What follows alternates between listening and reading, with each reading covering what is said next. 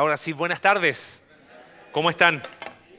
Hermoso tiempo alabando al Señor y qué mejor manera que, pensar en ese rey que, ha llegado y a Él alabamos. Me da mucho gusto ver rostros nuevos.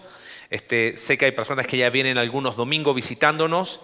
Este, y si por primera vez nos acompañas, por favor, eh, pasa ahí a la mesa afuera no venden nada, pero sí te van a dar un buen abrazo, te van a decir bienvenido y queremos ver cómo poder apoyarte y ayudarte eh, como iglesia. Estamos estudiando el libro de Mateo y para los que ya llevan tiempo en la iglesia, estuvimos seis años estudiando el Antiguo Testamento y era como, ¿cuándo va a llegar el día en que estudiemos el Nuevo? Bueno, ya llegó, llevamos tres, ¿ok? Entonces vamos ahí a Mateo capítulo 3 y hoy hablamos de un tema que tiene que ver con el bautismo de Jesús. El capítulo habla de bautismo, empieza hablando de Juan el Bautista y termina hablando del bautismo de Jesús. Y, mucho se ha especulado en cuanto a... ¿Para qué se bautizó Jesús? O sea, es como que he escuchado predicaciones desde, ¿no estás bautizado? Bueno, mira, si Jesús se bautizó, al menos tú bautízate, así que, y es un jalón de oreja, Jesús no se bautizó para eso, ¿ok? Pero eh, aviso de utilidad pública, eh, en abril tenemos bautismos. Entonces, si no te has bautizado, este, habla con Lalo, habla con Alex, habla con Ray, con Dani, oye, yo me quiero bautizar, eh, pero no por, por, la razón que Jesús se bautizó y yo también, sino porque es una identificación con el mensaje de Dios, es una identificación con un Salvador y es la identificación pública con un cuerpo, con la iglesia. Entonces en abril vamos a tener bautismos, este, pero esa no fue la razón por la cual se bautizó Jesús. Tenemos que ir, profundo y si vamos ahí a, capítulo 3 de Mateo, mira cómo empieza. Son 17 versículos, así que los vamos a leer. Dice, en aquellos días se presentó Juan el Bautista predicando en el desierto de Judea. Decía, arrepiéntanse porque el reino de los cielos está cerca. Juan era aquel de quien había escrito el profeta Isaías, voz de uno que grita en el desierto, preparen el camino para el Señor, hágale sendas derechas.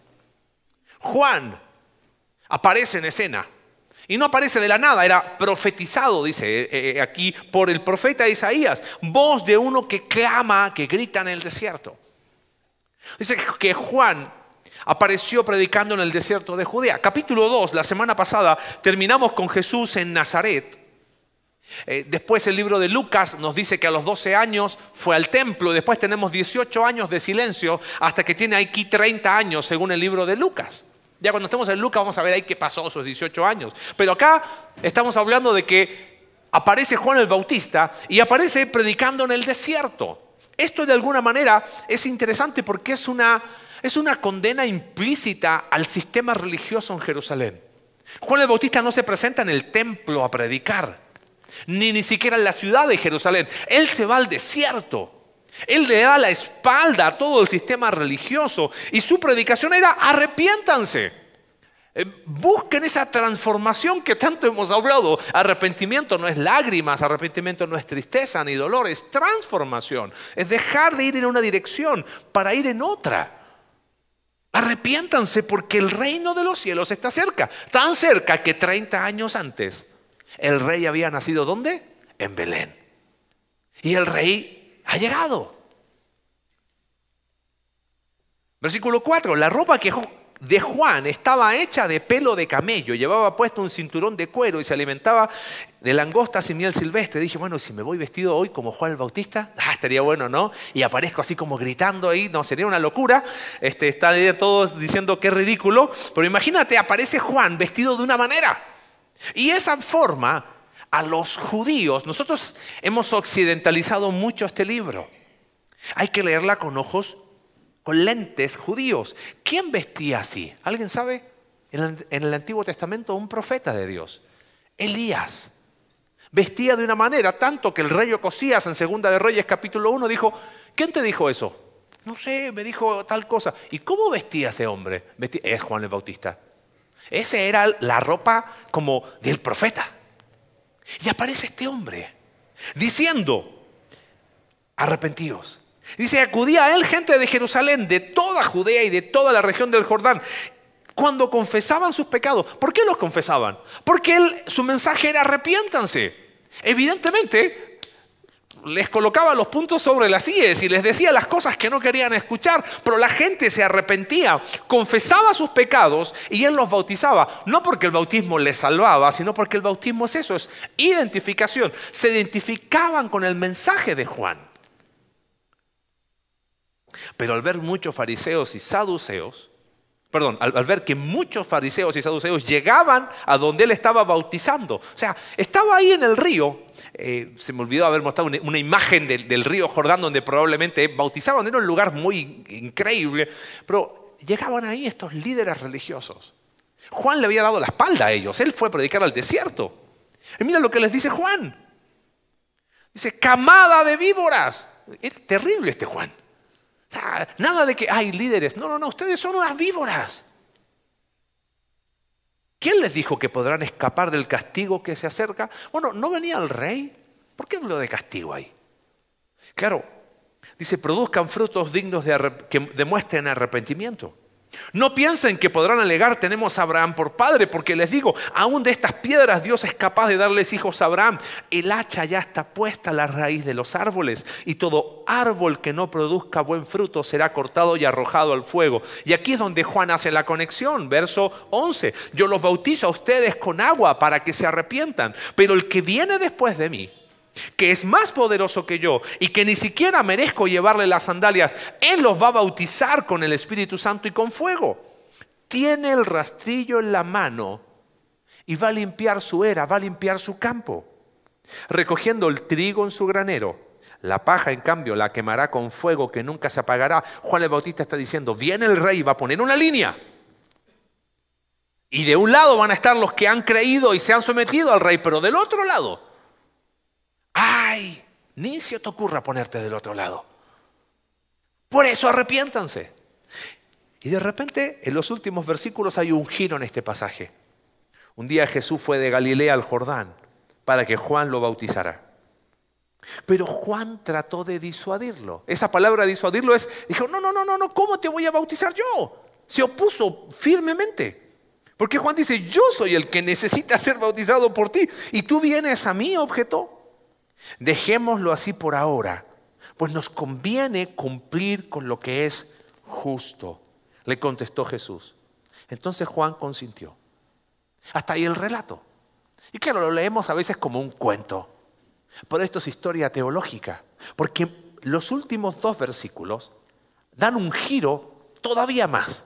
Porque dice, versículo 16, tan pronto y ponte en ese día, viaja conmigo al río como un espectador más, tan pronto como, Jesús fue bautizado, subió del agua. ¿Por qué dice que subió del agua? Porque bautismo es, implica identificación y el bautismo siempre fue por inmersión, es sumergirse bajo el agua cuando sale del agua.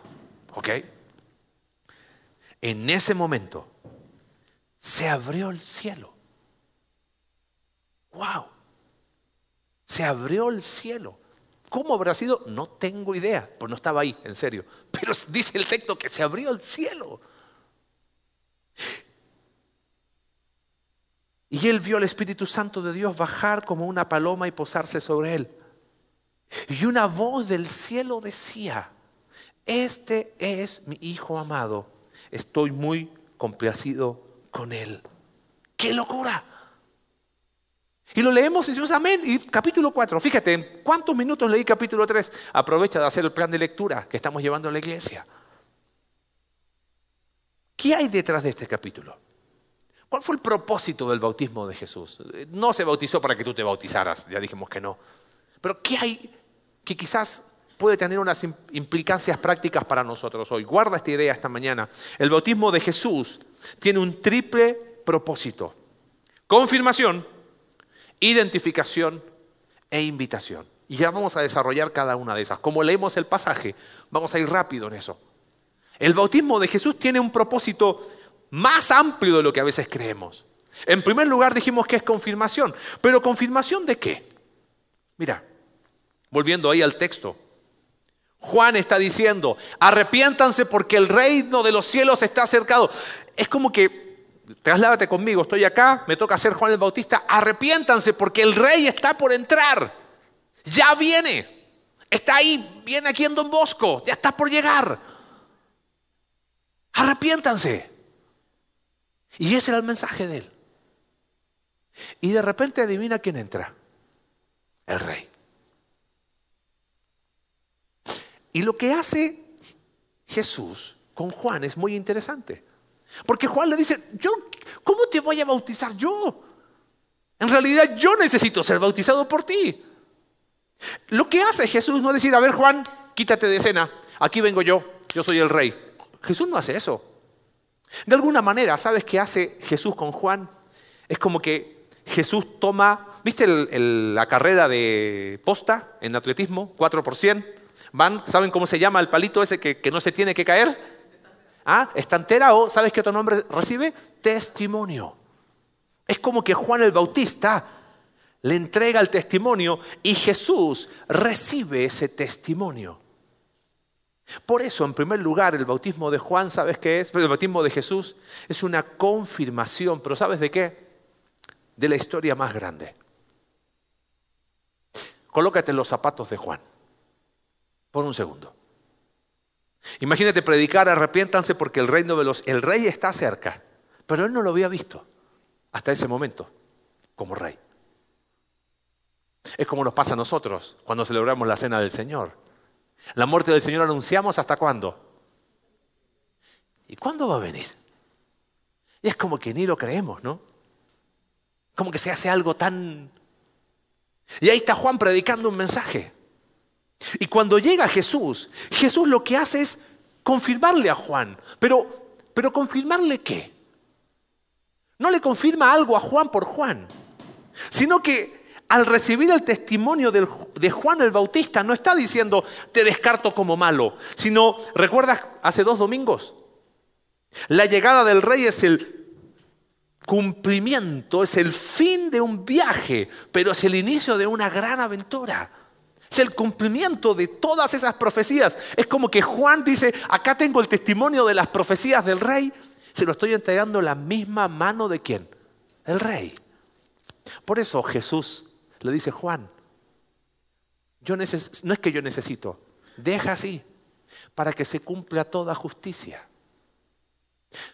¿A qué me refiero con esto de confirmación de la historia más grande? Es que Jesús no le confirmó a Juan por Juan. Hey Juan, tranquilo, bien tú. Ay Señor, qué bien.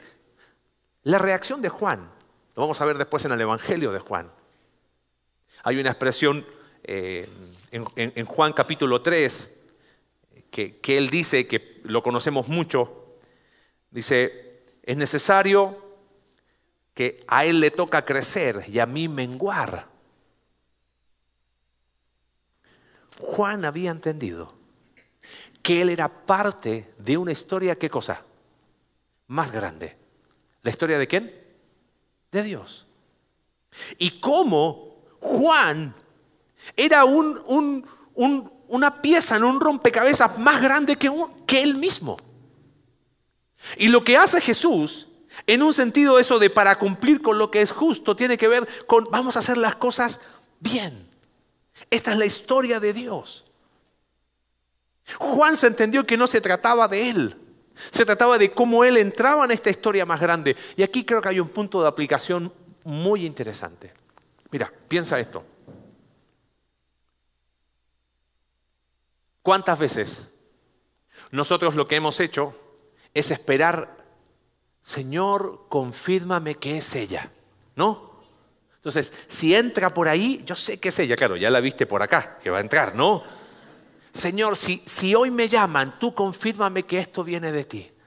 Señor, si las confírmame, vivimos pidiéndole a Dios, ¿qué cosa? Confirmaciones de cosas. Pero, ¿tú crees que Dios está para eso? O sea, ¿tan ególatras somos? ¿Que nos ponemos en el centro del universo para que Dios me confirme a mí mi historia? ¿O somos parte de una historia más grande? Como que hay que cambiar el enfoque. Como que tenemos que pensar como lo pensó Juan. Dios ya nos ha enseñado cómo tener la confirmación de que somos parte de una historia más grande. ¿Has oído el Evangelio? ¿Sí? ¿Has creído en el Evangelio? Eres parte de una historia más grande. Ay, es que yo quiero que Él me confirme eh, eh, si, si el auto es rojo o es azul. No, ¿ves? Dos escalas de valores absolutamente distintas. ¿Oíste el Evangelio? ¿Has creído en el Evangelio? ¿Vives el Evangelio? Esas son confirmaciones de que eres parte de algo más grande.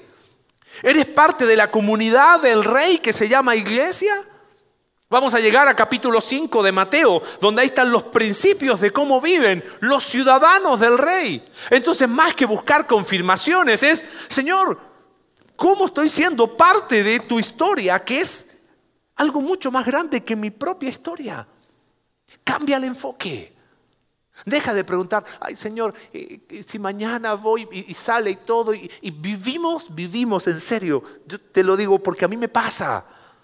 Me pasa en mi vida, me pasa cuando aconsejo personas, sí, es que, ¿y cómo sé que esto viene de Dios? ¿Y cómo sé? ¿Y, y en qué momento nos ensimismamos tanto que pensamos que todo se trata de nosotros? Hasta las promesas de Dios toman otro, otro, enfoque. Fíjate, Romanos capítulo 8, versículo 14. Pablo dice, perdón, versículo 14, dije versículo 18, Romanos 8, 18. De hecho, dice, Considero que nada se compara los sufrimientos actuales con la gloria que habrá de revelarse en nosotros. Él nos dice, mira, estos problemas que tengo hoy eh, sirven para que yo aprenda, eso es mi historia. Sirven para que yo, eso se trata de mí. Pero Pablo dice, estas cosas que me están sucediendo ahora no se comparan en nada con la gloria que ha de revelarse. Eso es parte de una historia más grande. Alex, mientras estábamos alabando al Señor, citaba Romanos capítulo 8 que nada nos va a separar del amor de Dios que es en Cristo Jesús. Eso es ser parte de una historia más grande. ¿Qué has estado pidiéndole a Dios últimamente? Que te confirme. ¿Que te confirme qué? Quizás hay que dar vuelta al enfoque. Señor, soy parte de algo más grande que mi propia historia. Nuestra historia es tan corta y pasa tan rápido. Hoy, le contaba el primer servicio, cumplimos 10 años de que llegamos a México. Y te aseguro que se han pasado rápido. ¿Y qué son 10 años? Nada. La única forma en que esos años encuentran significado es cuando son parte de una historia más grande, que es la historia de Dios. Señor, ¿cómo puedo ser parte de lo que tú estás haciendo en este lugar? ¿Y cuándo íbamos a pensar que íbamos a estar acá? Ya casi hablando como mexicano, ¿no? Pues no importa, y si son 20, 30 o 40, ¿qué son? No son nada. Nos falta ver la historia más grande. Eso hizo Jesús con Juan. El bautismo de Jesús es la confirmación de la historia más grande. Pero en segundo lugar, hay algo muy hermoso acá. Porque si prestaste atención a la lectura del capítulo, ¿cuántas audiencias tenía Juan el Bautista?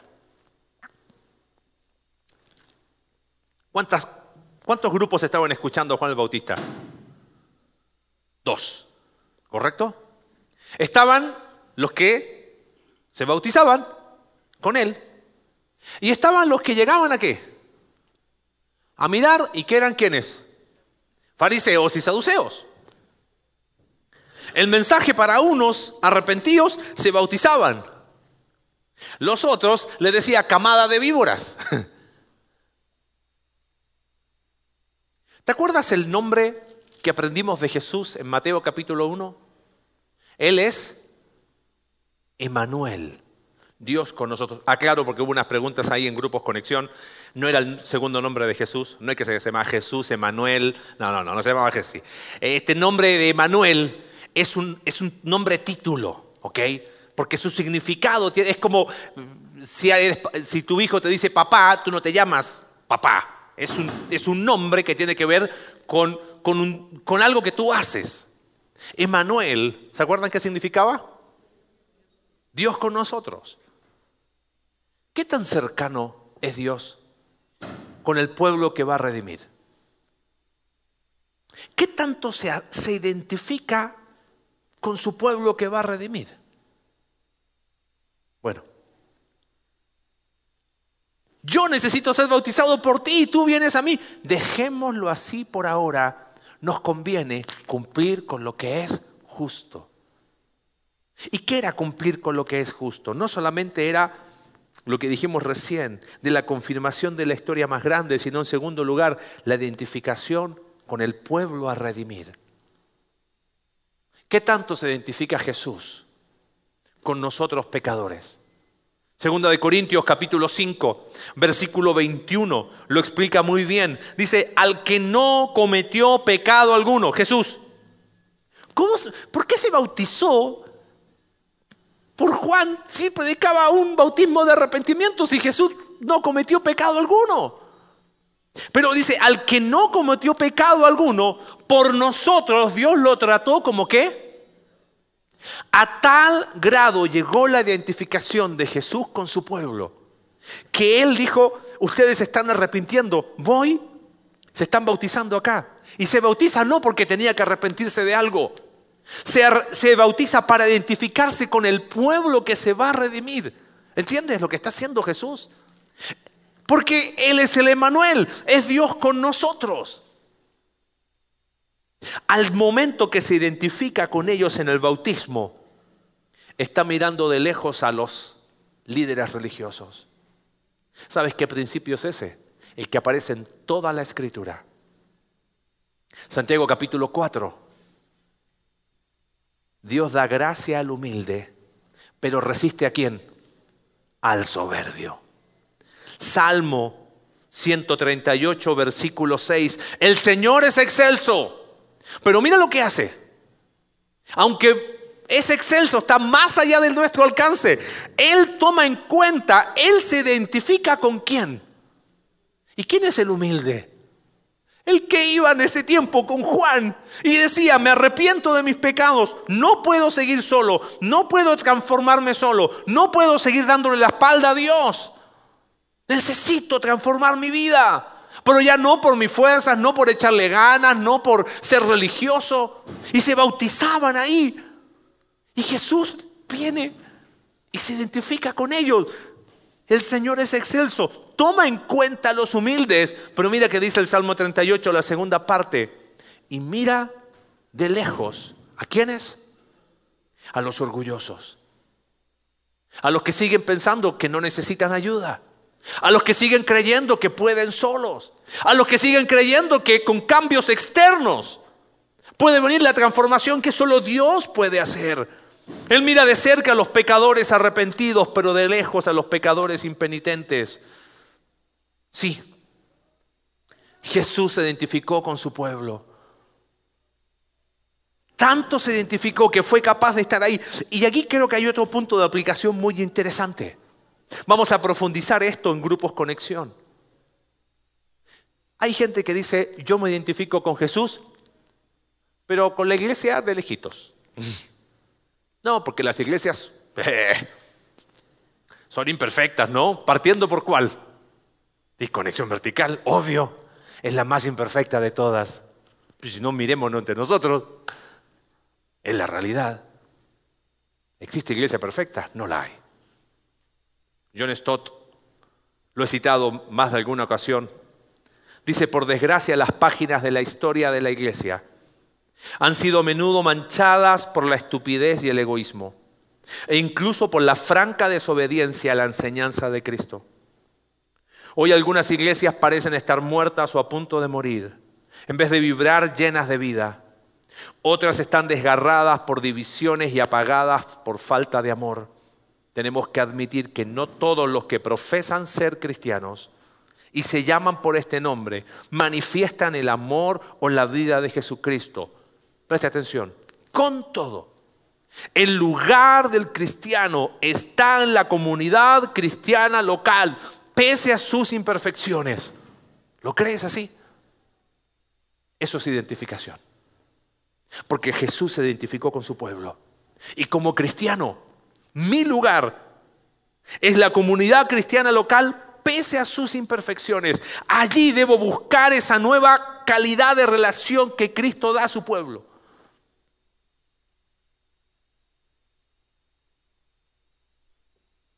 ¿Te identificas con, tu iglesia, con su iglesia? No, yo me identifico con la iglesia así universal. No, no, no, no. Abrázala. Sé parte.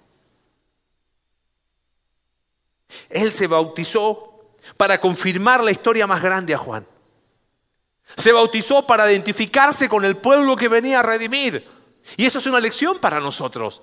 ¿Cómo me, ¿De qué manera me estoy identificando con la iglesia de la cual soy parte? ¿Solo el domingo? ¿De qué manera me identifico? ¿Hablando lenguaje de transformación, pero sin que la transformación ocurra en mi vida? ¿De qué manera me identifico? El que no necesitaba bautizarse, lo hizo para dejarnos esa lección de identificación. Pero en último lugar, hay algo increíble acá, porque ya lo leímos, los últimos dos versículos. Están ahí y de repente se abre el cielo. Ese concepto de que se abrió el cielo es la idea de una visión profética como las que tenían los profetas en el Antiguo Testamento. Imagínate haber sido testigo de eso. Y de repente, dice el texto bíblico en el versículo 16, se abrió el cielo y vio el Espíritu Santo de Dios bajar como una paloma. Y uno dice, ah, claro, por eso algunas Biblias tienen como la palomita así. ¿Y, de, dónde, de dónde salió eso de la paloma? Fue un invento de Mateo. Eh, eh, ah, la paloma del amor y la paz, de los años 60. Todo lo leemos con nuestros ojos. ¿Qué necesitaríamos entender? ¿Qué contexto hay? Judío. Mira, te lo explico corto.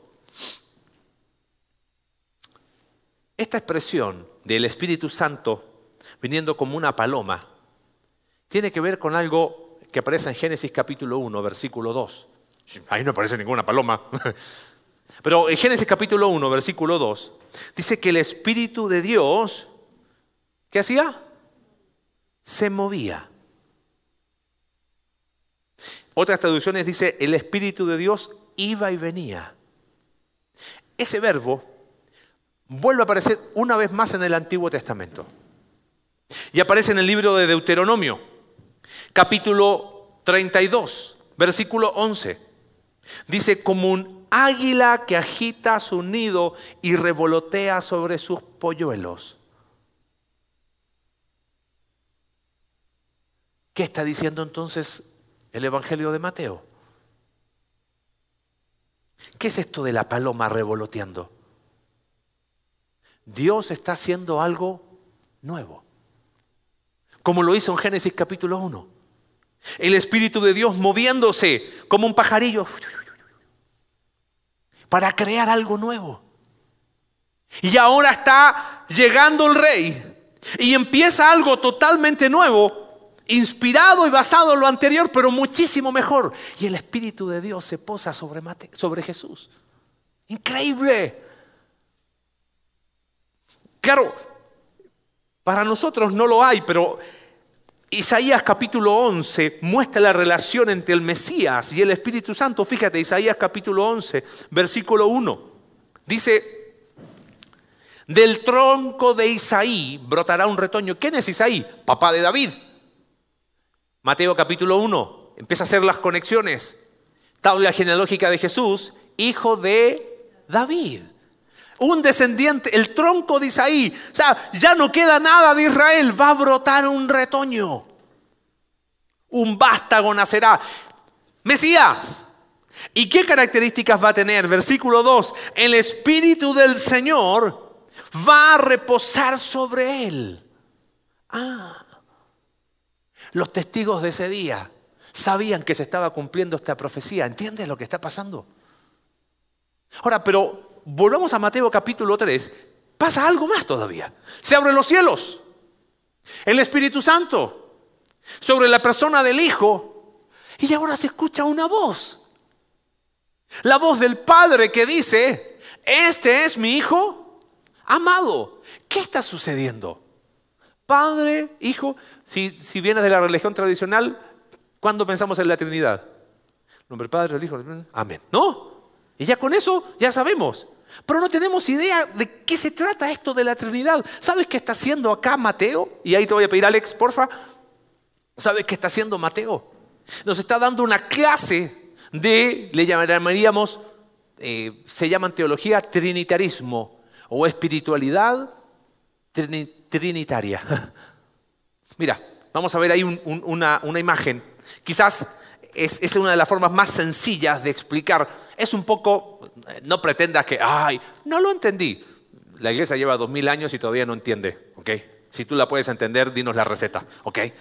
Pero una de las formas más gráficas de entender quién es Dios, lo, voy a, estoy haciendo con mi dedo acá digital, ¿ok? Es en serio, ¿ves? Mira, voy a colocar arriba, Padre, ah, se me quedó trabado mi dedo. Este, hay alguno, lo hace así. Eh, padre, Hijo y Espíritu Santo. Y en el medio colocamos una D. Dios son tres personas que existen en una persona, ¿correcto? No, eso es un monstruo. No hay tres personas en una persona. No, no, nunca más piense eso. Dios es un ser, ¿ok? Dios es un ser, ¿ok? Que existen tres personas, pero Dios no es una persona que son tres personas, pues ni modo. No, Dios es un ser que existe en tres personas, Padre, Hijo y Espíritu Santo. ¿El Padre es Dios? Sí. ¿El Hijo es Dios? ¿El Espíritu Santo es Dios? Sí. ¿El Padre es el Hijo? No, porque son dos personas distintas. Pero el Padre es Dios y el Hijo es Dios. Por eso Jesús dijo, el que me ha visto a mí, ¿ha visto a quién?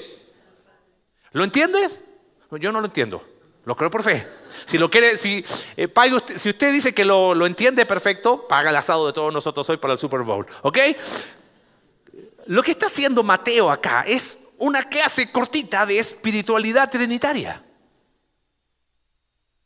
El cielo se abre. Sobre el Hijo reposa el Espíritu Santo. Y el Padre dice, este es mi Hijo amado. Ahora, acá hay una pregunta y acá hay algo increíble. ¿Qué había hecho Jesús hasta ese momento? ¿Cuántos milagros había hecho? ¿Cuántos leprosos había sanado? ¿Cuánta gente había alimentado de forma milagrosa? ¿A cuántos había resucitado? ¿Qué cosa había hecho Jesús? Nada. Del punto de vista mesiánico, este rey, ay, ¿qué ha hecho? Estuvo desaparecido hasta los 30 años. Y la voz del cielo dice, este es mi hijo amado. ¿Cómo? Porque es amado por su padre si no ha hecho nada? Es que cuando volvemos a eso, lo que nos está enseñando este pasaje es que ¿cuál es la esencia de la relación de las personas de la Trinidad? ¿Cuál es la esencia de la relación? Léalo. Este es mi hijo que es el amor, ¿o no? Pero el amor de Dios es absolutamente distinto al nuestro. Porque nuestro amor es el resultado de algo, pero el amor de Dios es antes de cualquier cosa. Y para que ese amor deje de ser algo teórico, Él se encarnó. Ahí está el Hijo amado. Y aquí hay algo que nos acerca a algo muy profundo. Porque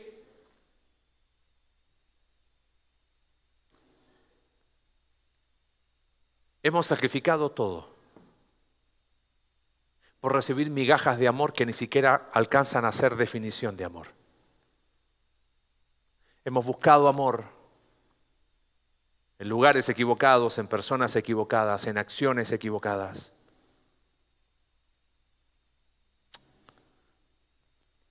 Y tú dices, bueno, pero esa es la relación del Padre con el Hijo. Pero cuando llegamos al Sermón del Monte, en Mateo capítulo 6, estamos en Mateo capítulo 3, Jesús le dijo, cuando ustedes oren, oren de esta manera. Padre, ¿cómo?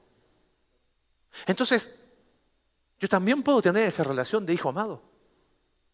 Es que nosotros que estábamos fuera de eso, se nos abre un camino. para poder en esencia conocer el amor de Dios. ¿Y sabes cómo se abre ese camino? Es a través de Cristo. La cruz abre un camino para que tú y yo podamos experimentar lo mismo que experimentó el Hijo. Tú eres mi Hijo amado. Eso a mí me, me destroza. Primera de Juan capítulo 4, versículo 9 y 10. Fíjate lo que dice.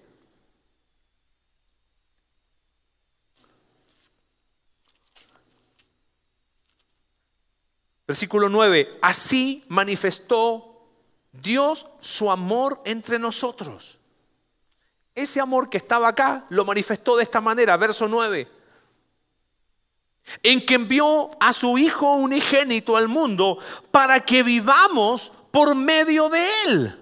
¿Te das cuenta o no? Así manifestó Dios su amor. En esto consiste el amor, no en que nosotros hayamos amado a Dios, sino en que Él nos amó y envió a su Hijo para que fuera ofrecido como sacrificio por el perdón de nuestros pecados.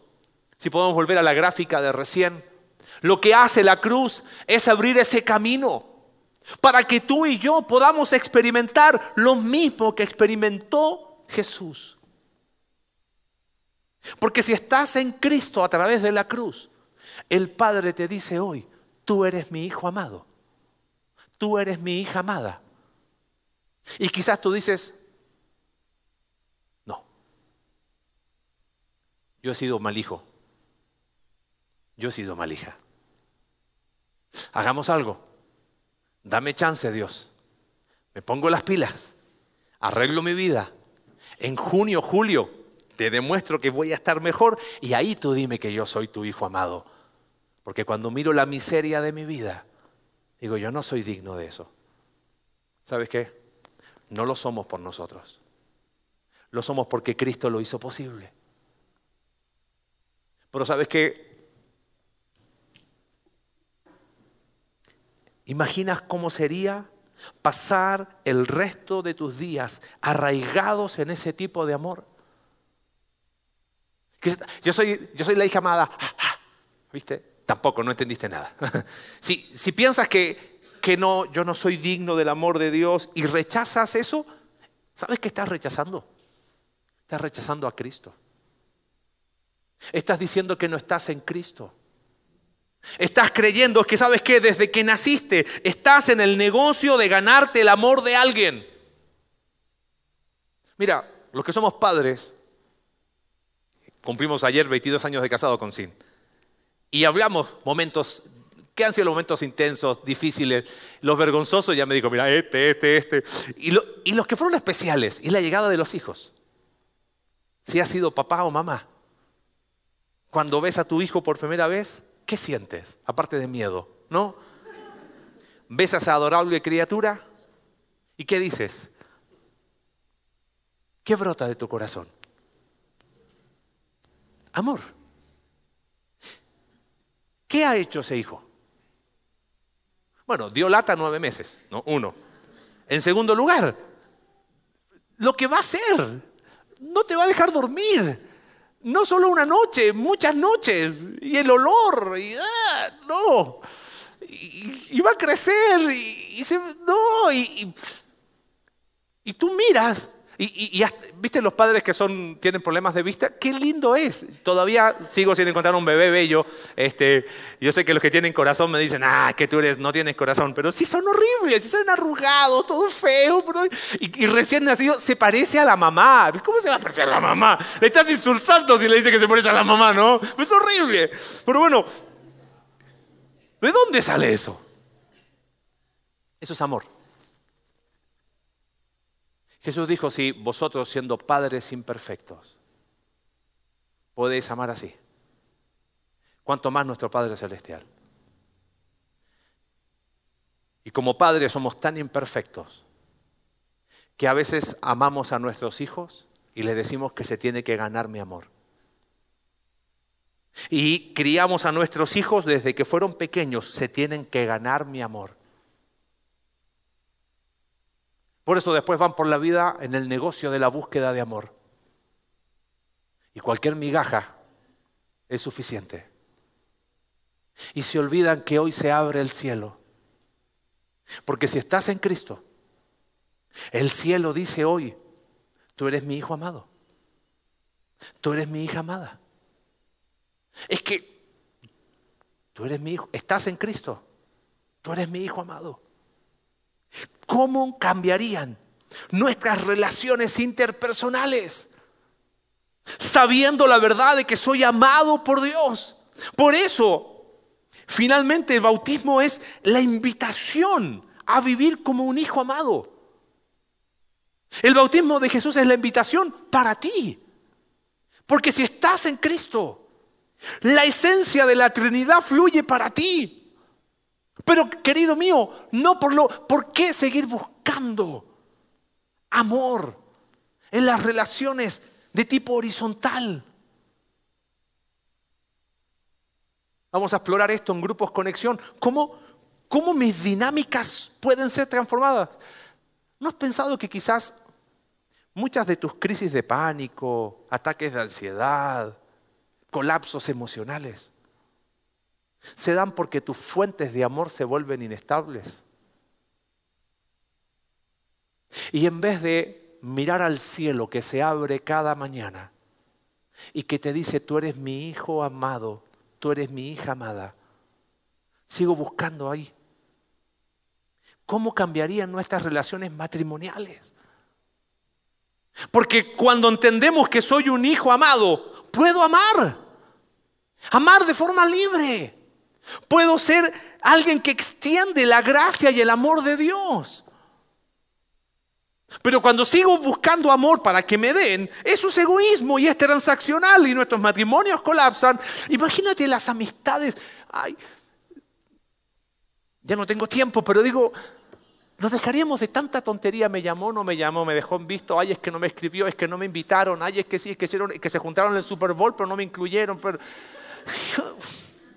En serio. Y el cielo se abre cada día.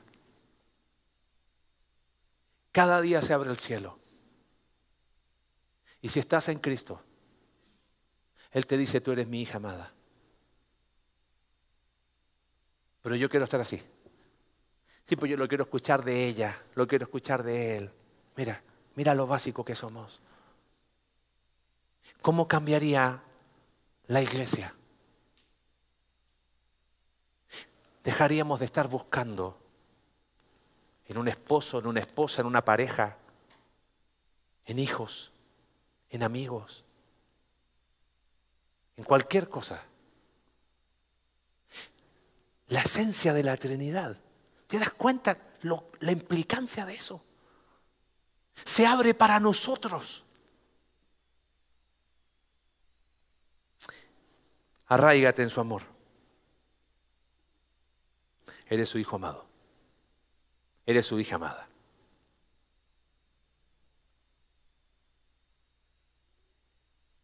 Gracias Padre por tu palabra. Señor,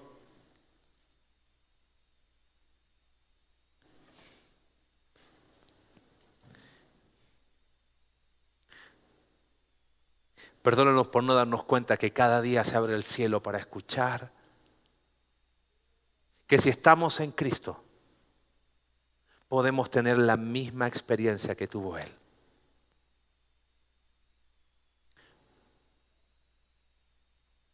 Sería tan diferente esto de transformación. Dejaríamos de tenerle miedo al viaje de la transformación. Porque somos tus hijos amados. Pero hoy vamos por la vida pensando que esto es difícil, que esto es complejo, que es duro. Señor, perdónanos. Porque hemos estado sordos a esa voz que cada mañana nos dice que somos tus hijos amados. Gracias porque ver el bautismo de nuestro Salvador a la luz de lo que tu palabra nos enseña. Nos invita a darnos cuenta que tenemos que siempre recordar que somos parte de algo más grande. en vez de estar esperando confirmaciones para historias tan básicas como la nuestra. De saber identificarnos como lo hizo Jesús con su pueblo. Y aceptar la invitación a vivir como un hijo y como una hija amada. Señor, quizás hay personas en este lugar que siguen, siguen diciendo, yo no soy digno del amor de Dios por todo lo que yo he hecho. Y del cielo la voz vuelve una y otra vez a decir, si estás en Cristo eres mi Hijo amado. Que se puedan apropiar de tu amor. Que puedan vivir, como dice Efesios capítulo 3, arraigados y cimentados en ese amor.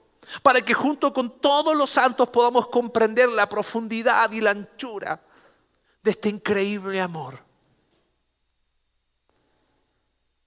Quizás hay personas que se dan cuenta que han buscado o que siguen buscando en fuentes con fecha de vencimiento.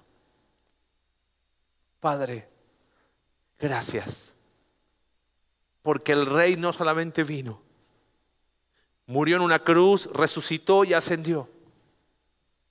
Creemos esa verdad, pero que creemos que Evangelio es creencia transformadora. Y quizás, Señor, lo que nos está faltando de todo este proceso que hemos hablado tanto de transformación es saber apropiarnos de esa verdad. No somos transformados para ser tus hijos amados, porque somos tus hijos amados. La transformación es inevitable. Apropiémonos de esa verdad, iglesia. Gracias a Dios por tu palabra. Oramos en el nombre de Jesús. Amén.